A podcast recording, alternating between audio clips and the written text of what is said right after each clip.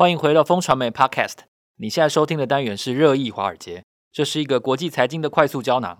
每个礼拜四带你了解这一周《华尔街日报》的要点新闻，帮你迅速补充营养，看懂世界财经大小事。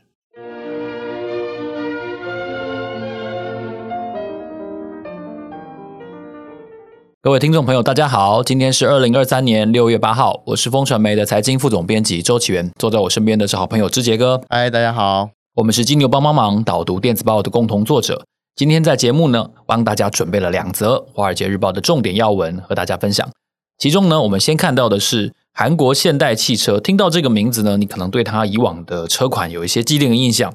很多人会认为说，韩国的车厂是最保守，然后最军事化管理的一些风格。但是呢，你知道吗？最近这几年呢，他们的车厂的风格变得非常的酷哦，甚至有人说他们会跳级挑战特斯拉，这是真的吗？另外一个新闻呢，是油价上涨的火种呢，可能又被点燃了。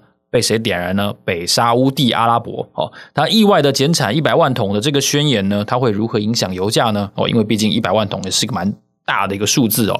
节目的后段呢，我们很荣幸邀请到富兰克林华美投信的投资研究部副总经理邱良弼，邱副总呢会在节目的下半段和大家深聊，在这个高通膨、高利率的环境底下。全球经济局势看起来非常的脆弱，在这个变化当中呢，投资人应该如何应对，以及如何安排自己最有利的投资组合？首先，我们先来谈一下韩国的现代汽车。说到这个品牌呢，其实我以往就觉得，嗯，它的车款的特色是蛮鲜明的哦，我只能用鲜明来形容哦，就是 你好，你好，婉转，对对对，就是你知道吗？哈，就是好，就是这样。然后那以往我们会觉得，OK，不管是 Kia 哦，它后来的子公司，或者说 Hyundai。我们都有一些印象，嗯，但好像在电动车的领域，他们就不是这么一回事了。就是所谓的，嗯，可以说是弯道超车的代表之一。他们是发生了一些什么事呢？大家如果有关心车市的话，应该也会觉得，不管是现代或是 Kia 这两个韩国品牌，最近真的是这个弯道超车哦。你看它的这个设计也非常亮眼。那 Kia 它的商标才改而已，其实。也被认为说哦，这是非常成功的这一个 campaign 啊。那以电动车来讲，确实哦，这个韩国现代或是 Kia，其实确实想要这个超越油车的状况。那它的车型呢，常常让人家眼睛一亮。其实你不用讲说是电动车，其实油车它现在设计也非常好。那这篇报道里面其实引用了一个 quote，我觉得最可以形容，就是说。Kia 这这几年的进步啦，就是福特汽车它的执行长在问到说：“哎，你在这个未来电动车行业，你认为你的对手是谁呢？”哦，他第一个就点名，我们现在最关注的是这个现代跟 Kia，然后接着呢才是中国的车企跟特斯拉。哦，他说这就是他的清单，谁这个称赞你，你会觉得最爽，其实就是对手。哦，你现在看到福特啊，美国这么大的车厂。竟然会把这个现代跟起亚变成他的这个头号的竞争对手，我觉得这个确实是让他的这个呃魅力哈，对这个呃汽车同业来讲，其实压力是不小的。那其中的推手是谁呢？其实最重要的是现代的第二代哦，叫做郑义轩，他才五十二岁而已。他从爸爸呢郑梦九的手上接下了现代集团的这个掌舵权。哦，郑梦九这个我就听对。郑梦九，你听过吗？郑义宣其实他蛮低调的，其实不管是外媒啊，或者是台湾的媒体，其实对他介绍都很少。不过《华尔街日报》这篇报道认为他是后面很重要的推手，他大力主张这个电动车及飞行这个飞行哦，哈，这个新能源车。我觉得这些就是呃，我相信最大掌权者的哈心态改变，我觉得是现代跟 Kia 这个集团。这个改头换面很重要的这个动力之一。那其实不只是只有国际车市，其实大家如果看台湾哦四月的汽车销售，你也看到这个 Hyundai 就是创下十七年以来其最高的最好的成绩。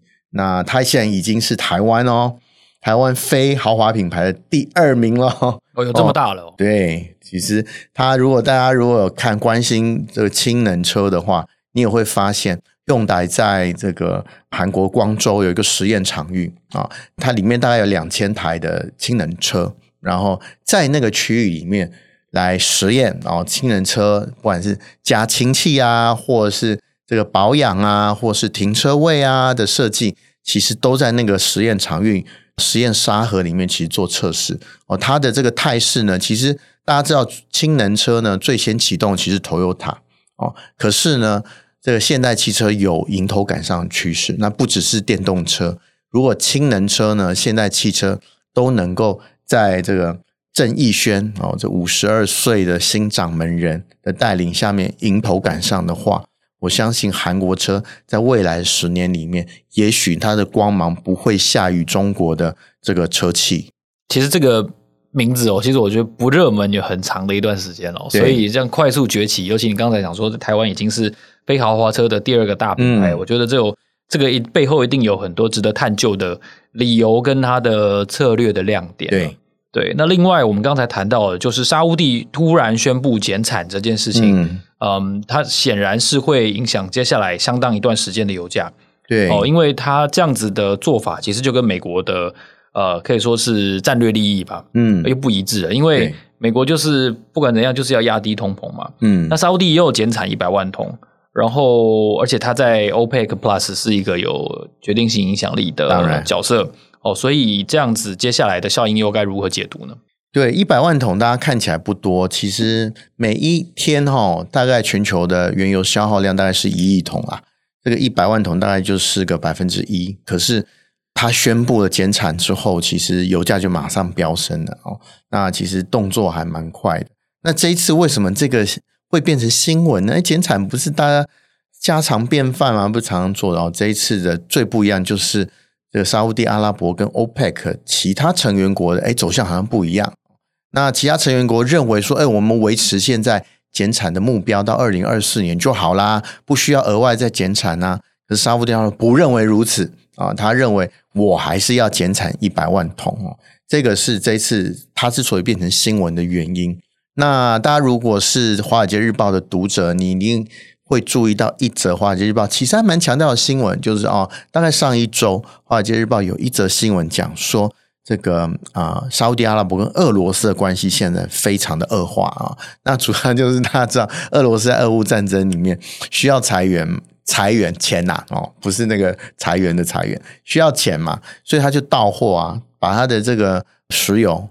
廉价到货给两个最大的 buyer 嘛，一个就是中国嘛，就印度嘛，然后这个印度呢又不愿付给他这个美金嘛，可是这样子到通常会越压越低。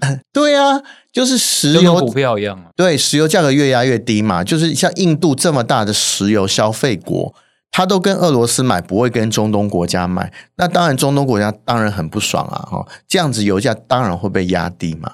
所以就是这个就造成了俄罗斯跟沙乌地阿拉伯的心结嘛，哈。虽然俄罗斯也是这个 OPEC Plus 的成员国之一啦，哈。不过大家就是心结已结嘛，哦。然后呢，这个俄罗斯看起来他现在在这个俄乌战争还没有画句点之前，还或是经济制裁还没有还持续的时状况之下，他一定哈还是会。到货石油啊，给这些国家，所以说呢，逼着沙乌地阿拉伯不得不减产啊。大家知道，沙乌地阿拉伯现在也在这个大兴土木啊，哈，在做这个石油以外的建设嘛。大家都需要钱，对，大家都需要钱，所以对于这个沙乌地阿拉伯来说嘛，在这几个因素之下，所以他才会做这个减产一百万桶的这个举动。那短期来看，确实收到了效果啦。不过长线来看，就要看整个地缘政治状况啊，哈，其他欧佩国家会不会跟进沙乌地阿拉伯的举动啊，或诸如此类的。所以说，感觉就是油价上升的火种啊，感觉已经有被这个点燃了。那它到底会呃效应会如何？其实有，我觉得值得大家比较密切的关注了。因为油价其实低档了一阵子了哈。它如果说在夏季用油高峰来临之前啊。那有蠢动的话，其实对于各国的物价，现在这个通膨压力还蛮大的状况下面，相信会是带来一定的影响。好，下一个主题呢，要来跟大家聊的是高通膨、高利率的环境底下，全球经济的趋势持续变化。在这样的考验底下，我们投资人应该要如何因应呢？我们都知道，美国联准会在五月的时候，最新的一次利率动作是准备把联邦基金利率呢调高了二十五个基点，来到了五点二五个百分点。虽然说这个举动是符合市场预期的，但是美国当局还是持续的在紧缩政策，是不是为接下来的经济增长会带来重大的衰退风险呢？那作为这个全球变数的一环的时候，我们台湾投资人应该要如何看待利率持续上行这样的趋势？今天这个主题呢，邀请到的是富兰克林华美投信投资研究部的副总经理邱良弼，来和副总请教一下，究竟这样子的。风险，我们应该要如何看待它？然后全年的投资趋势大概还剩下半年左右的时间，所以我想先请教一下副总哦。我们今天在这个热议华尔街的这个特别的单元当中，我想先请教您，联准会的货币政策，我们到底应该如何的去看待它？它是不是一个不断的收紧的动作跟考验呢？我们可以这样说吗？呃，可以，没有错。所以，所以它要持续的升息，要升到什么时候呢？这是一个很很很困难的决定。其实我觉得，在升息到末端的时候，原则上它就会停止。他他看到什么东西？其实我们看一个，就是失业率。是，因为失业率如果增加了，那原则上我们的消费能力就会下降。我们一般我们现在看的，大概像上周五，上周五公告的一个 PCE，而 PCE 结果比四月大幅的增长。那您可以看到 PCE 里面，呃，是四点三六，比上个月呢四点一九增长了百分之四。核心的 PCE 哦，从四点七比上个月增长了百分之一点五，而且呢，消费支出也不断的增加，那核心的通膨也高于预期，是，所以原则上我认为这个短期的一个通膨应该不容易，尤其你可以看到四月份还很好，但五月份又上去了，是，那原则上最最讨厌就是这种波动很大，你有这波动很大，原则上就是带来了不确定性，我相信这个东西一定要等它稳定，那美国联准会才会采取。哦，比较一个讲说，应该看到数据之后，他才慢慢才会去采取降息的动作。所以今年我觉得是不太容易。为什么呢？我比较偏重 P C 啊大家都看 CPI，那一个是属于自营的部分，一个是属于全面性。那 CPI 是属于自营自用那一块，P C 是属于全面性的。那什么概念？就像我们今天去看健保，健保呢，各位去看健保，你可能花了一百五十块的挂号费。那一百五十块就是 CPI，但是呢，你真的只花一百五十吗？不止，有什么诊断费啦，呃，什么药费啦等等，啊、药水啊，哦，药水等等，那些都是政府补贴给你的。那如果你把它加进去，譬如我上个月才去看心脏，那花一下就一万块，但是我我只付三百多块，所以三百多多块是 CPI，但我花了一万多块，那个叫 PCE。所以他比较全面性去看到这个通膨的影响程度是，而且现在在在前几年，他就把 PCE 定调为百分之二。那原则上我们没有看到这百分之二的情况之下，我觉得呃联准会应该不会轻易的去做降息。先讲说降息之前一定会把啊利率先稳在那边，对，观望。那观望到一定的程度之后，哎，确定所有的数据都非常还不错，哦，非农就业指数等等这些都很棒。好，这时候呢，他才会去采取降息。那降息什么概念？有可能就是 recession 衰退。对，但是您提到说，可能要等到这个物价的指数要稳定了之后，才会有相对应的新的利率政策出来。可是说实话，我们过去这一年多哈，将近两年的时间，其实物价是波动可以说越来越大的哦，甚至在去年的这个时候，差不多就是看到四十年来的最高点，所以大家都吓坏了，都不知道要怎么处理。像我们刚才开始之前，我们还在说两年前的时候，他说通膨是暂时的嘛？嗯、对，所以很显然，他 如果你相信他他的话，那大家就就被误导了嘛。所以我们我们应该要怎么看待这个剩下差不多半年左右的二零二三年的市场？其实我们来把这过去的通膨的一个一段的时间拿出来看，从一九二零年到二零二零年，其实整个通膨其实都维持在百分之三以下，都很低。所以换句话说，在过去这二十年的期间，你很少看到通货膨胀。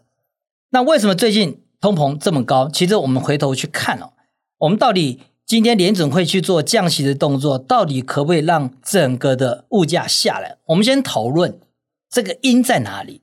其实二零二零年，其实第一件事就是宽松货币造成的，对啊，宽松货币造成钱很多降到零，对，降到零。那第二件事呢，就是乌俄战争，乌俄战争把所有的原物料推升上去。那虽然现在有下缓，但下缓的过程当中，只是还是回到。一半而已，并没有说回到当时的低点。第二个呢，就是中美的一个贸易战造成了供应链的改变。那我上周才碰到我一个朋友，他就跟我讲说，他是做汽车的一个变速箱，他就跟我讲说，现在汽车厂商要求他去去哪里？去墨西哥市场。墨西哥？对，为什么呢？因为呢，NAFTA 税的问题。那第二个呢，他也担心地缘政治的风险，所以他希望他去设厂，然后跑到墨西哥。但他告诉我一件事，他说墨西哥呢，劳资很便宜，只有台湾的三分之一，但是工作效率。也是台湾的三分之一，所以其实他也很担心这种效率上的问题，没有比较划算，真的没有比较划算啊！所以呢，整个供应链在转移的过程当中，也造成了你的一个工资等等往上滑，这是另外一个因素。还有一个因素，大家比较少见的，就是所谓人口结构的改变。啊，人口结构改变，其实大家可以去书店看一本书，叫做《历世代的人》。历世代的历世代的人是很特别的时代。那现在世代的工作的。第一个老化啊，我们讲老化也是一个找不到人嘛。而年轻人，哎，那年轻人到底要不要来工作？他也不愿意工作，他宁愿去做 Uber Eats、Foodpanda，他就不想去你那边上班啊。除非你今天给我很高的薪资，那高于我现在我在做 part time 的 job，那原则上我有可能就会 transfer。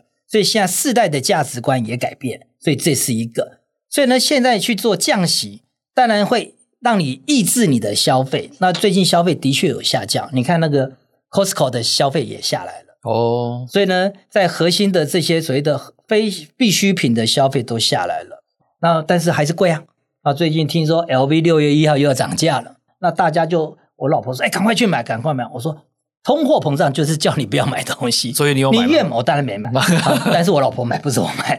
但我是觉得说，通货膨胀本来就是希望你把你的那个采购率下降，对，下降的情况之下，物价才会下来。但是人刚开始都会去一窝蜂的去买，造成整个物价整个会还是我觉得物价的确不太容易下来，就是一个预期心理啊。对，所以我觉得我觉得不太容易下来。是，很多人很乐观，我反而比较悲观。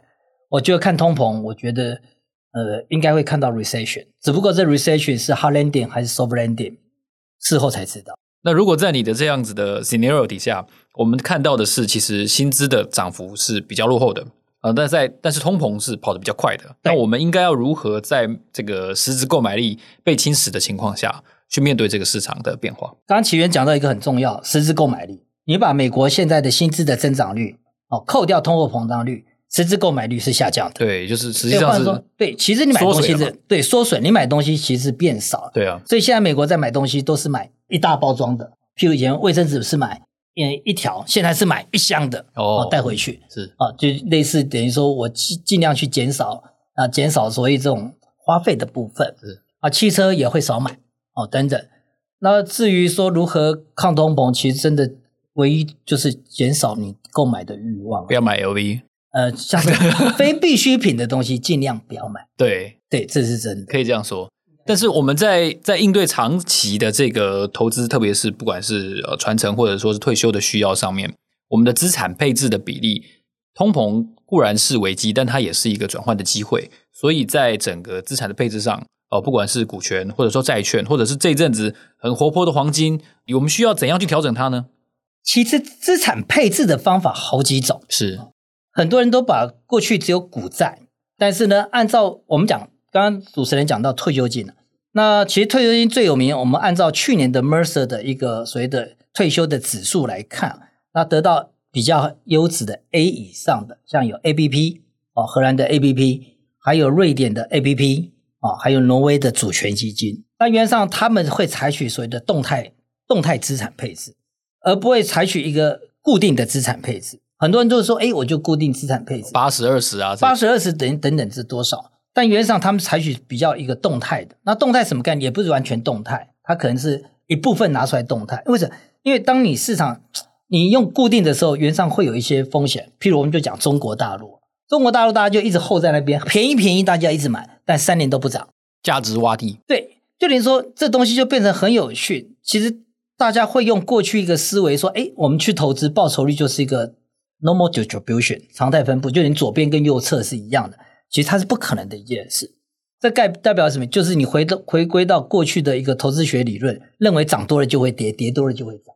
但事实上不一定。你看美国现在估值还很贵，买的都我买的都不会涨。对啊，等我卖掉都会涨。嗯，其实也不会了，就等于说看你的东西啦。其实主持人讲到一个，你买的都不会涨，很多人就会用一个等待的心态去看，就是说，哎，我等有一天等到你，但是呢，我是不会等的了，因为为什么？因为除非你对这家公司非常了解，大概它固定什么时候会涨啊，但是我相信你知道，别人也知道了，所以它就变不会涨。所以呢，我在做投资，我比较喜欢 momentum 动能。那动能原上，我不可能在领先指标，我可能在它动的时候我就去买，我动的时候我就去买，啊，那不动了我就卖。所以原上这是一个动态的投资的概念啊，或者是就像有些用一个 volatility target 去做投资啊，就等于说波动上去了我就买，那波动下来我就卖，或者是波动到多少我就开始卖。我觉得退休金的东西，我是觉得不管怎样啊，退休金是个 long term 的一个投资。那既然要抗通膨，你就要去思考哪些东西可以抗通膨，哪些东西可以长期投资，这才是最重要的因素。主持人讲到黄金，黄金可不可以抗通膨？应该是不行。呃，这东西其实我们讲说过去可以抗通膨，但最近不能抗通膨。那你问他们讲说为什么抗不能抗通膨？因为年轻人不买啊。哦，第四代不买，第四代就是老人家的东西。老人家的东西我干嘛买？对对，所以那时候，但是你回头去看，为什么老人家那时候可以抗通膨？因为那时候商品只有黄金、股票、债券，没有其他东西，对不对？但现在东西多，有些人就去，年轻人说我宁愿买比特币，我也不要买黄金。所以我觉得市场的一个商品也不断的在进化了。所以到底哪一种东西比较好？那今天我也带来我之前替特休金写的一个报告，是哦，这里面呢其实。那我就慢慢跟各位一个个谈抗通膨的商品有哪些，好不好？好啊。第一个呢，我们就讲说公用事业 utility。那公用事业呢，我们用在升息的那一段期间，就是二零二一年到二零二二年那一段升息，它的报酬率是十一点四八。就是水电瓦斯嘛，对这些公用事业，但是现在公用事业又有更多的一个论述，好像我们讲说有一些基础建设哦，那基础建建设又是从公用事业里面一块拿出来，像有一些 data 啊，有一些一些呃存存货中心等等这些哦，它也是一个基础建设。但今天我们就讲到公用事业好了，它是十一点四八，在这段升息啊，到二零二二年底的时候，但是这一段期间美股。是跌负七点三七，是。所以换言说，如果你拿这段升息，哎，公用事业不错，但是呢，比美股好。但拿长期投资来看呢，哎，我要做长期投资，所以这时候它报酬率只有七点一九，但是呢，美股的报酬率呢，大概差不多六点九七。所以用长期来看，有绩效，但也可以抗通膨。所以 utility 我觉得 OK，哦，这是一个。但波动呢，其实也比。美股的 S M P 五百指数小，小。那接着我们来看能源的部分。能源的部分呢，它的报酬率呢，在升息这段期间，哇，很高，五十八点一四。哦，但是大盘是跌了负七点三七。但是长期投资呢，哦，它只有七点二四，但大盘呢有大概六点九七，也比大盘好。但是别忘记哦，它这段期间涨了五十八。